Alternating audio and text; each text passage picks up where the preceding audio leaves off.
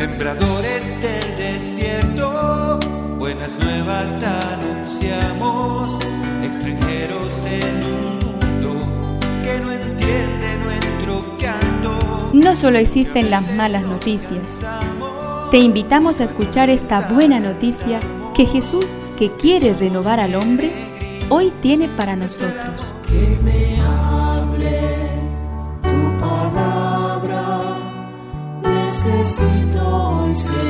de tu alimento. Hoy en todo el mundo se escuchará esta palabra. Lucas 5 del 27 al 32. Jesús salió y vio a un publicano llamado Leví que estaba sentado junto a la mesa de recaudación de impuestos y le dijo, Sígueme. Él, dejándolo todo, se levantó y lo siguió. Leví ofreció a Jesús un gran banquete en su casa. Había numerosos publicanos y otras personas que estaban a la mesa con ellos.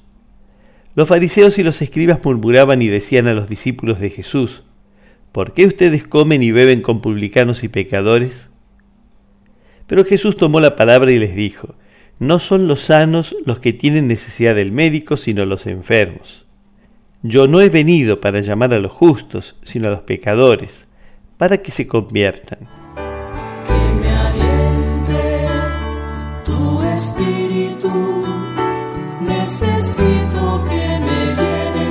Valor. Nosotros observamos casi todo con ojos de moralistas y vemos personas a las que consideramos delincuentes, pecadores, desviados, mujeres de mala vida. Jesús no habla así. Prefiere considerarlos enfermos, que necesitan médico. Es así. Los pecadores no son personas a las que hemos de condenar y rechazar. No conocemos su mundo interior. Necesitan ayuda, más que la crítica, acogida más que condena, amistad más que rechazo. A Jesús lo llamaron amigo de pecadores. ¿Cuándo nos llamarán así a nosotros?